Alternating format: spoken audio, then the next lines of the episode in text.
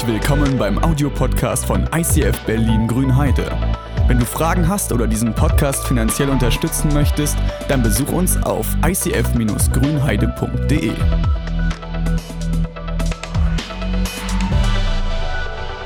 Momentan befinden wir uns in der Serie Die Psalmen und wir entdecken ja, einfach neue Sachen da drin. Ihr habt es schon gehört, in den Psalmen, da stecken ganz unterschiedliche Gefühle drin, ganz unterschiedliche Gefühlswelten. Und so wie es im Video gerade klang, es soll den Lesern, es soll den Leuten helfen, ein Leben des Gebets zu führen.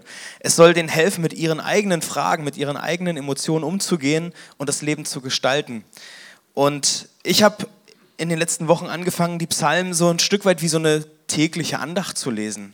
Also wie so ein kurzer Abschnitt, wo man sagt, okay, ich denke darüber nach und versuche den Alltag mit dem Psalm zu gestalten. Also man braucht da manchmal gar nicht viele andere Ideen, weil schlage ich die Bibel irgendwo in der Mitte auf, da tauche ich bei dem Psalm ein. Und diese beiden großen Richtungen, die in dem Psalm auftauchen, das habt ihr vielleicht schon mal irgendwo gehört, diese Klagepsalmen und die Lobpsalmen, die befinden sich irgendwie immer wieder. Also entweder geht es um Klage und alles ist schlimm und wie dramatisch es ist, oder Halleluja, Gott, du bist der Beste, du wirst retten und so weiter. Ähm, diese beiden Extreme findest du und die Höhen und Tiefen, das Auf und Ab, das geht dabei. Und heute ist das Thema das Gericht in den Psalmen. Und beim Thema Gericht dachte ich, na schön, dass ich das gezogen habe, weil ist ja so, also ich habe immer gedacht, das Gericht ist ja nicht schön. Ich weiß nicht von euch, ob von euch schon mal jemand vor Gericht gewesen ist oder so oder jemanden dahin geschickt hat, aber es, es hat mal was Bedrückendes. Und das ist, wenn man das noch so kennt aus den oder die, die Vorurteile, die man manchmal so hat über Christen, so die kommen mit dem Gericht Gottes und der Zorn und der wird über dich kommen und turn or burn und du wirst in der Hölle schmoren, wenn du dich nicht bekehrst und so. Also dass das Gericht Gottes kannst du ganz schön nutzen, um den Druck aufzubauen bei den Menschen. Und dachte ich so, ich soll darüber reden, ähm, finde ich eigentlich nicht so gut. Aber dann habe ich gemerkt, ist eigentlich vielleicht auch gut, dass ich meinen eigenen Blick darüber mal äh, wandle. Weil ich habe festgestellt, in, in der Bibel steht manchmal was ganz Schönes über das Gericht. Also die Leute, die Gläubigen, die schreiben dazu, dass sie sich auf diesen Tag freuen, dass sie Gott dankbar sind für das Gericht. Und ich dachte so, hä? Wie kommt das denn? Also eigentlich musst du doch Angst haben. Und dann habe ich gedacht, okay, lass uns mal tiefer reingucken oder lass mich mal tiefer reingucken und habe mich ein bisschen beschäftigt und habe festgestellt, es gibt, so, gibt so einen unterschiedlichen Blick zwischen dem jüdischen Verständnis auf, das, auf diese Gerichtsbilder und einen Blick, den man vielleicht als, im, Christentum so findet oder im Neuen Testament findet. Im Kopf ist oft das Gleiche. Also der Gerichtshof, den könnt ihr euch vorstellen, da ist so, so Angeklagter und Richter und der Kläger und die Geschworenen oder sowas. Ähm, und der Christ, der denkt, wenn er an das Gericht Gottes denkt, an einen Strafprozess, und er selbst sitzt auf der Anklagebank. Ja, also so habe ich mir das mal vorgestellt. Ich sitze im Gericht Gottes, Gott ist der Richter und äh, werde ich bestehen oder werde ich nicht bestehen. Im jüdischen Kontext, im Alten Testament, im alttestamentlichen Kontext, da denkt man jedoch viel eher an einen Zivilprozess. Nicht einen Strafprozess, sondern einen Zivilprozess und du bist nicht der Kläger, äh, du bist nicht der Angeklagte, sondern du bist der Kläger. Du gehst vor Gericht, um für Gerechtigkeit zu sorgen, weil dir Unrecht widerfahren ist. Ich weiß nicht, ob ihr die Geschichte aus dem Neuen Testament kennt. Da gibt es eine arme Witwe, die immer wieder zu diesem Richter rennt und der will ihr einfach nicht zuhören. Und das beschreibt so die Situation, die es damals war. Es war nicht so einfach, dass jemand dir zugehört hat und für dein Recht gekämpft hat. Die Frau musste sehr penetrant sein, bis der Richter erstmal kommt. Oft mussten oder haben die Richter sich bestechen lassen, um überhaupt erstmal zuzuhören. Also das Bild, was, was die Leute, die Schreiber des Psalms, was das jüdische Volk hatte, war vielmehr ein Zivilprozess, wenn sie an Gottes Gericht denken, ich gehe dorthin, weil mir Ungerechtigkeit widerfahren ist und Gott soll eingreifen. Also der Psalmist fleht um Gerechtigkeit. Er betet darum, Gott, greife ein, sorge du für Gerechtigkeit. Und der Christ fleht um Barmherzigkeit, um Gnade. Er sagt, lass mich bestehen, Gott, vergib mir oder äh, ja, wir sind uns schuldig geworden. Und dachte ich, das fand ich einen ganz interessanten Blickwinkel, wenn ich auf solche Psalmen gucke, wie den, den wir vorhin gehört haben. Ähm, um das Gericht Gottes ein bisschen besser einzusortieren oder den Blickwinkel der Leute besser zu verstehen. Und ich möchte heute, wenn wir diesen einen Psalm uns anschauen, die Frage rangehen, wie gehen wir mit diesem Ärger, mit diesem Wut, wo wir das Gericht Gottes uns wünschen, für die Leute, für das, für das, was passieren soll, wie gehen wir mit dem Ärger, mit dem Wut, mit den Emotionen um, die wir in uns tragen, die immer wieder kommen, die auch eine enorme Kraft haben, die vielleicht auch eine Sprengkraft haben. Und ich glaube, diese Kraft, die in uns manchmal drin steckt, diese starken Emotionen, sind ein Zeichen dafür, dass wir, un, dass wir, ein gewiss, dass wir ein Gespür für Ungerechtigkeit haben. Dass wir merken, dass etwas mit uns oder mit anderen passiert, was nicht in Ordnung ist, wo etwas Böses gegen etwas Gutes geht. Und deshalb steigt in uns diese Wallung auf und man denkt, mach doch mal was. Ja, also dieses Gefühl von Ungerechtigkeit.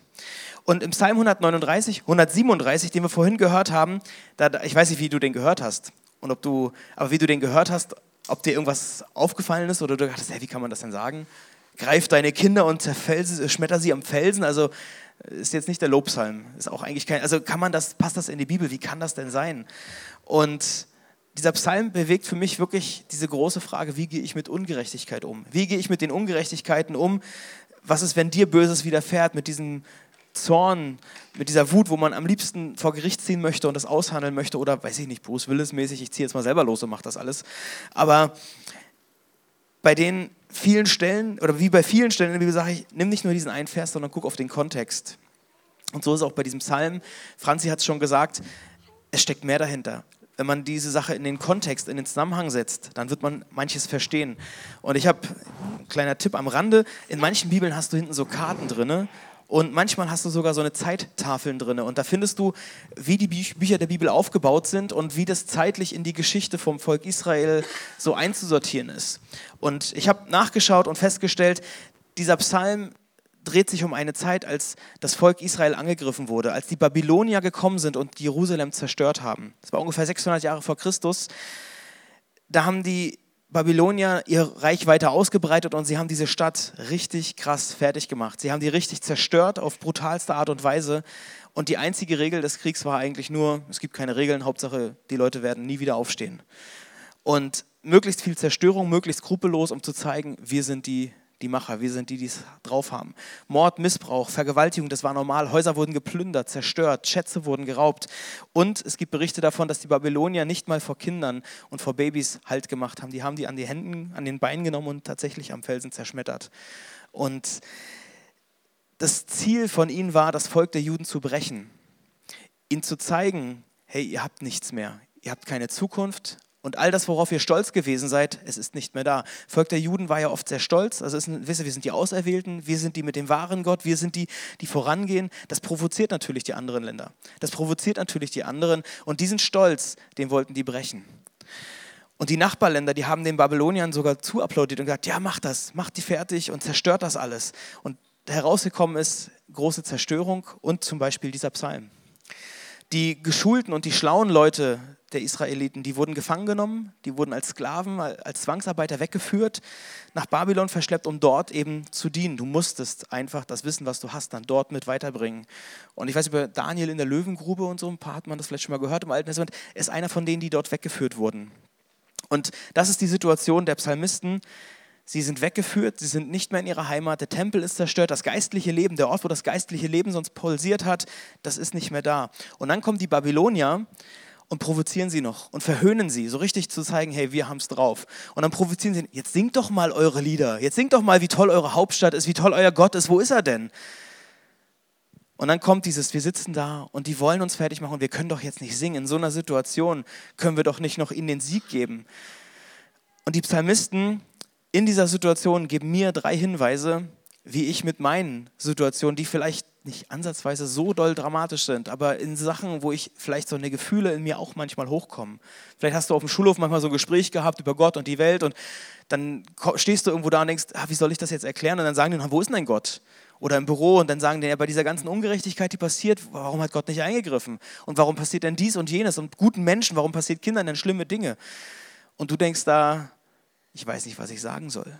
Und dann kommt eine Wut hoch, wenn sie dich vielleicht sogar verhöhnen oder auslachen für dein Glauben. Und in diesem Psalm stecken für mich, in diesen Gerichtspsalmen, in diesen Wutpsalmen, die manchmal so kommen, stecken für mich Hinweise auch drin, wie ich mit meinem Wut, mit meinem Ärger umgehen kann. Und der erste Punkt ist den Ärger erlauben. Für mich ist es der erste Punkt und wichtigste Punkt, den Ärger zu erlauben. Es gibt Menschen, die sagen, das darf man nicht, muss man runterschlucken.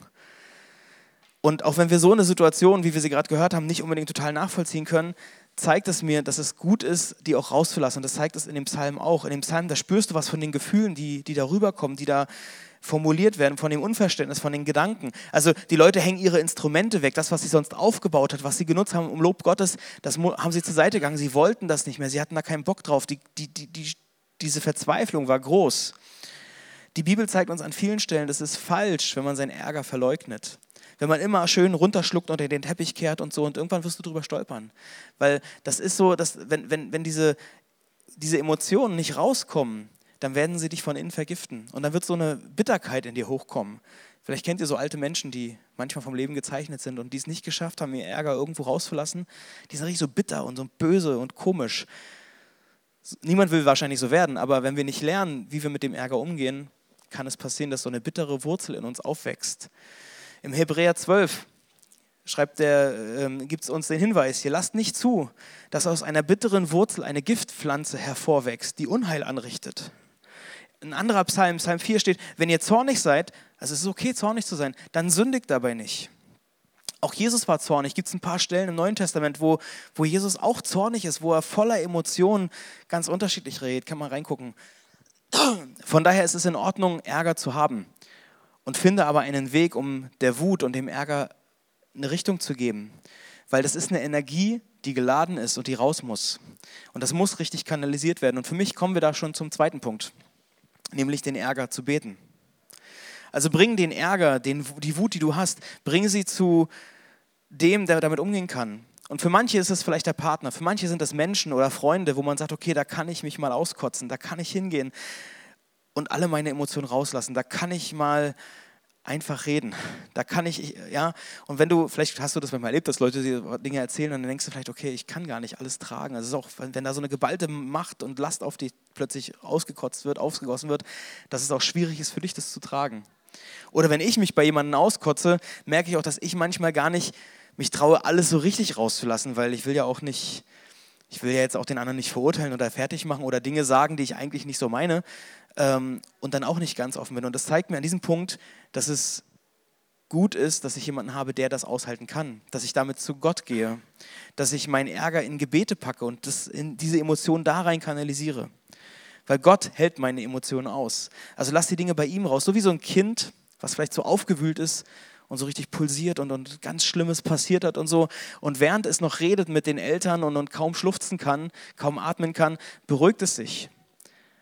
Das zeigt mir dieser Wandel, der manchmal passiert, wenn, wenn Emotionen ausgehalten werden und du sie rauslassen kannst. Bei Gott beginnt so ein Prozess von Veränderung. Wenn du darüber redest, beginnt ein Prozess von Veränderung in deinem Herzen. Wenn du den Ärger bei Gott rauslässt, dann bewegt er und beruhigt dein Herz. Meine Freunde und so, die, die bewegen mein Herz auch, die bewegen auch meine Gedanken, wenn ich darüber rede. Aber es hängt damit zusammen, je nachdem, wie sie gerade denken. Es kann mich total verstärken, es kann mich auch in eine ganz andere Richtung bringen. Also das hängt immer ein bisschen von denen auch ab. Und deshalb finde ich persönlich das sehr gut, dass ich in diesen Momenten zu Gott gehen kann, weil er einen höheren Blick hat, weil er von oben den Weitblick hat, den weiteren Blick drauf hat und weiß, bei ihm sind die Sachen gut aufgehoben. Also in der Gegenwart Gottes können Emotionen gewandelt werden. Und das machen die Juden, das machen die, das Volk Israel, das machen die Psalmisten, dass sie mit ihren gepeinigten Herzen zu Gott kommen. Die hätten ja auch die Chance gehabt, Gott Vorwürfe zu machen. Hätten ja auch sagen können, Gott, warum hast du das zugelassen? Gott, jetzt sind wir hier weggeführt, was sollen wir uns denn jetzt noch um dich scheren? Hätten sie ja auch sagen können. Aber sie wussten, wenn wir uns jetzt auch noch von Gott abwenden, dann haben wir gar nichts mehr. Dann haben wir unsere Identität, das, was uns im Grunde auszeichnet, haben wir komplett verloren. Also wenn uns jetzt einer helfen kann, dann ist es Gott. Und gerade in so einer Krisensituation, wenn wir in Krisensituationen sind, ich glaube, es ist schnell, man kann auch Gott Vorwürfe machen, aber wenn dann noch einer helfen kann, dann ist es meistens eigentlich nur Gott. Und deshalb will ich davon lernen, dass ich sage, okay, wenn, wenn so ein Mist mir entgegenkommt, wenn Dinge passieren, wo ich denke, das ist, so ein, das ist so eine krasse Ungerechtigkeit in meinem Leben, wo ich eigentlich mit Wut und Ärger hochgehen könnte, dann will ich Gott nicht noch dafür verantwortlich machen, sondern ich möchte, dass er eingreift, dass er Dinge tut. Den Ärger begrenzen ist für mich der dritte Punkt. Also auch da, wenn du in die Bibel schaust, wenn du in die Psalmen schaust, dann wirst du sehen, dass die Beter oft alles Mögliche beten und manchmal auch ziemlich krasse Sachen, so wie hier mit den Kindern an die Dinger knatschen und so, ähm, dass sie oft Rache ankündigen, dass sie oft sagen, hey, die anderen sollen zu Fall kommen und so und werden manchmal auch deutlicher. Ähm, aber du merkst in vielen Psalmen, dass sich wie so ein, wie so ein Weg ergibt, dass plötzlich so ein Herz, so eine Emotion sich auch legt und ruhigt und dass so ein Blick sich wandelt. Ähm, allerdings ist es nicht in allen Psalmen so. In den meisten Psalmen sieht man, dass das Herz sich beruhigt, aber ja, da passiert das halt, äh, das ist nett und schön, aber in diesem Psalm nicht. Das fand ich interessant. Ich habe noch einen Psalm 4, ähm, wo dieser Wandel nochmal für mich auch irgendwie ein, Hinweis für uns sein kann, wie, wie könnte das gehen? Also den, Werk, den, den Ärger nicht freien Lauf zu lassen, so okay, ich, ich hau das jetzt alles raus und handle dann entsprechend, sondern vielleicht, wenn ihr zornig seid, dann versündigt euch dabei nicht. Denkt nachts, nee, denkt nachts auf eurem Lager nochmals nach und schweigt. Also manchmal ist es gut, nochmal einmal eine Runde zu drehen und zu sagen, okay, ich, ich, ich äh, komme nochmal runter und, und schau, was dann dran ist. Aber in diesem Psalm, Psalm 137, ist es nicht so. Da sieht man das nicht so deutlich, dass sich etwas legt, sondern es bleibt einfach stehen. Und das zeigt mir auch, es ist okay. Es ist in Ordnung, es braucht manchmal Zeit. Es ist nicht immer alles ein Gebet und Klick und fertig, sondern Emotionen sind stark, sind emotional, sind, sind kraftvoll und es braucht manchmal, bis sich Dinge legen, bis sich Dinge verändern.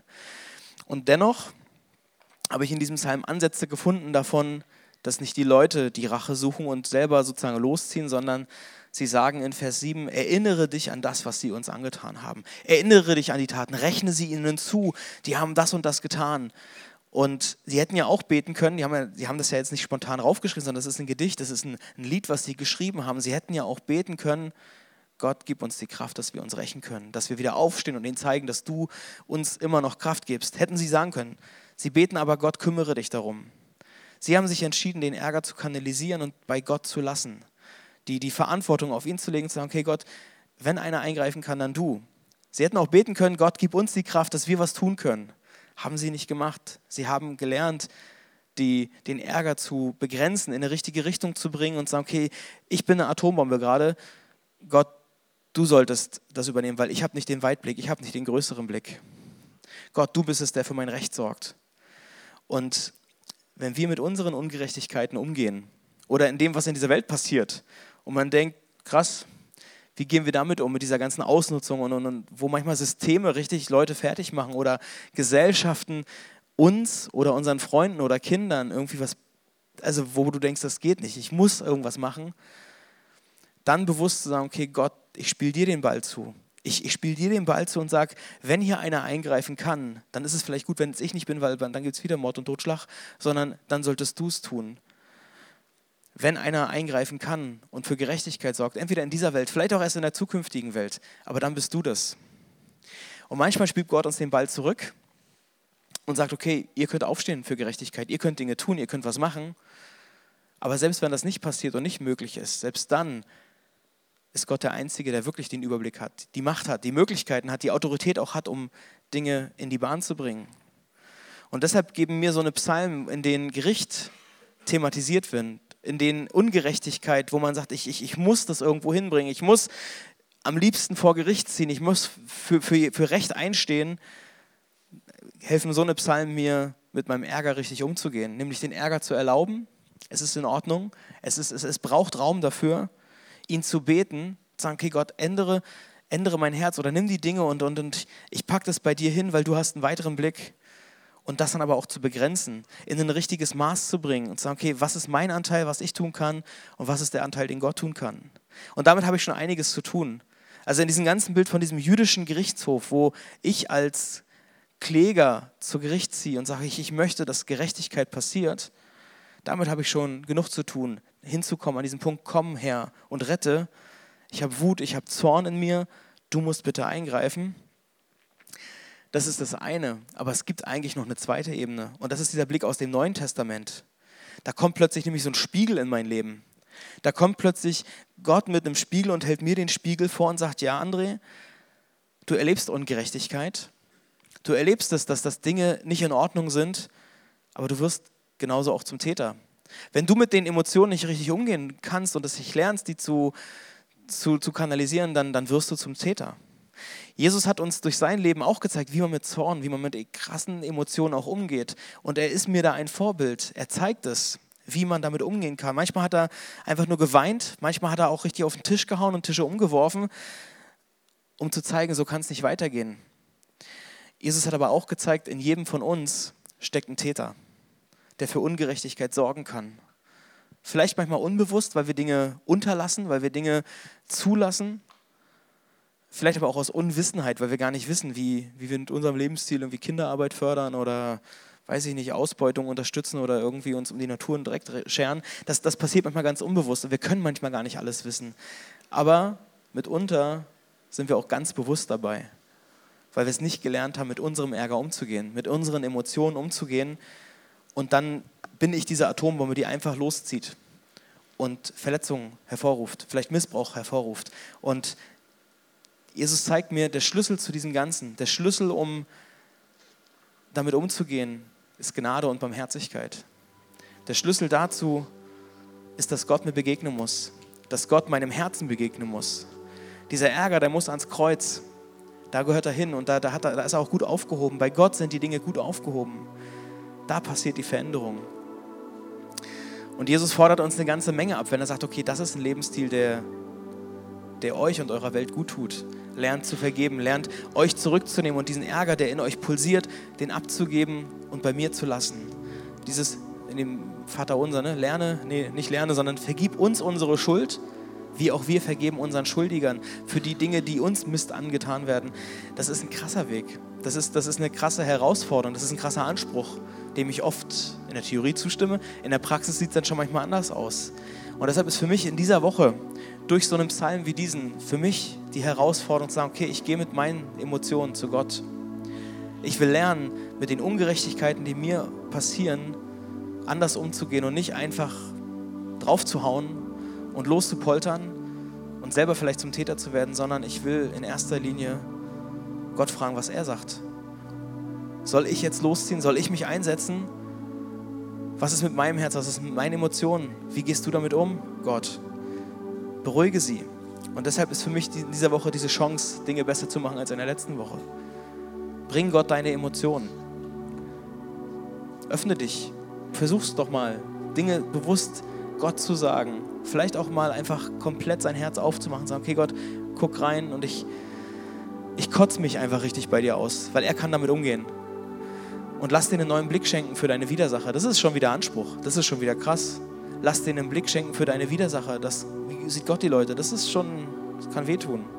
Und wenn es dir schwer fällt, dann frag Gott auch, warum fällt dir das so schwer, Dinge loszulassen oder Dinge anzusprechen.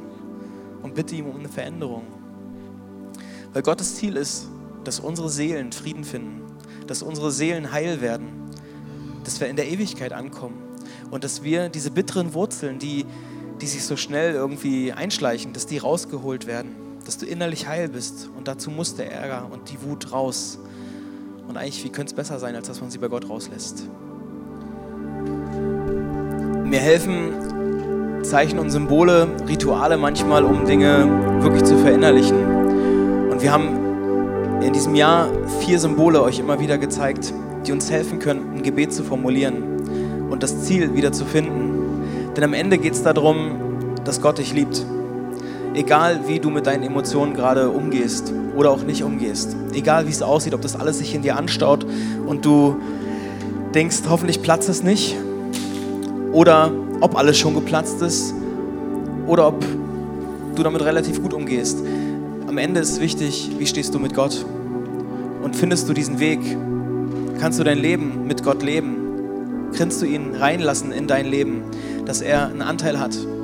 Weil es passiert so schnell und so oft, dass wir abbiegen. Das ist das zweite Symbol. Dass wir irgendwie Entscheidungen treffen, die ja, uns wegbringen von Gott. Vielleicht bewusst, vielleicht unbewusst. Das Coole und das Gute ist, dass wir immer wieder umkehren können. Dass wir Chancen haben, wie an diesem Sonntag, wie heute, umzukehren und zu sagen, Gott, ich gebe dir eine Chance, dich nochmal neu zu zeigen. Gott, ich will dir, ich will, ich will, dass ich eine Chance bekomme, mich dir neu auszuliefern, mich dir neu zu zeigen. Weil dafür ist Jesus gestorben, dass dieser Zugang zu Gott möglich ist und sich zu verankern, sich festzumachen, zu sagen, Gott, ich will mich fest mit dir verbinden, ich will deine Hand ergreifen und mit dir gehen. Und dafür will ich gerne beten. Und wenn das für dich, wenn du merkst, irgendwas schlägt in deinem Herzen oder in deinem Kopf, dass ein Gedanke merkst, ja, genau das ist für mich, dann bete das mit im Herzen. Dann bete das mit und nimm das für dich an. Jesus, ich danke dir, dass du mich liebst. Und ich danke dir, dass nichts in dieser Welt und nichts in meinem Leben passiert, was, was so krass sein könnte, als dass du nicht wieder einen Zugang zu mir findest. Und ich bitte dich über all die Fragen, die in diesem Raum vielleicht auch gebündelt sind, dass du dadurch einen Weg findest in unsere Herzen. Ich bitte dich, dass du uns hilfst mit unseren Emotionen, mit dem Ärger, mit der Ungerechtigkeit, die in unser Leben manchmal so übereinströmt, dass wir damit umgehen lernen und können. Da wollen wir von dir auch lernen und auch von der Bibel und von dem Psalm. Führe uns auf diesem Weg, weil wir wollen nicht immer wieder abdriften. Wir wollen nicht, dass, dass wir allein dastehen und, und nicht wissen, was, was, was wird. Du hast den Überblick über unser Leben und deshalb bitte ich dich, Gott, dass du dich neu mit uns verbindest. Danke, dass deine Hand ausgestreckt ist. Und ich möchte mich entscheiden, meine Hand in deine zu legen. Ich möchte mich mit dir verbinden, neu verbinden und in dieser Woche mit dir unterwegs sein. Gott, ich bitte dich um deinen Segen für jeden Einzelnen von uns, die wir hier sind. Egal, ob wir dich kennen, ob wir dich nicht kennen, ich bitte dich, dass du uns in dieser Woche erlebbar begleitest. Dass du uns hilfst, mit unseren Emotionen umzugehen, mit unseren Freuden, auch mit den Leiden. Ich danke dir, dass du uns begleitest und dass du einen Zugang findest. Es soll in dieser Woche passieren, dass wir beruhigt im Segen und im Frieden unterwegs sind. Amen.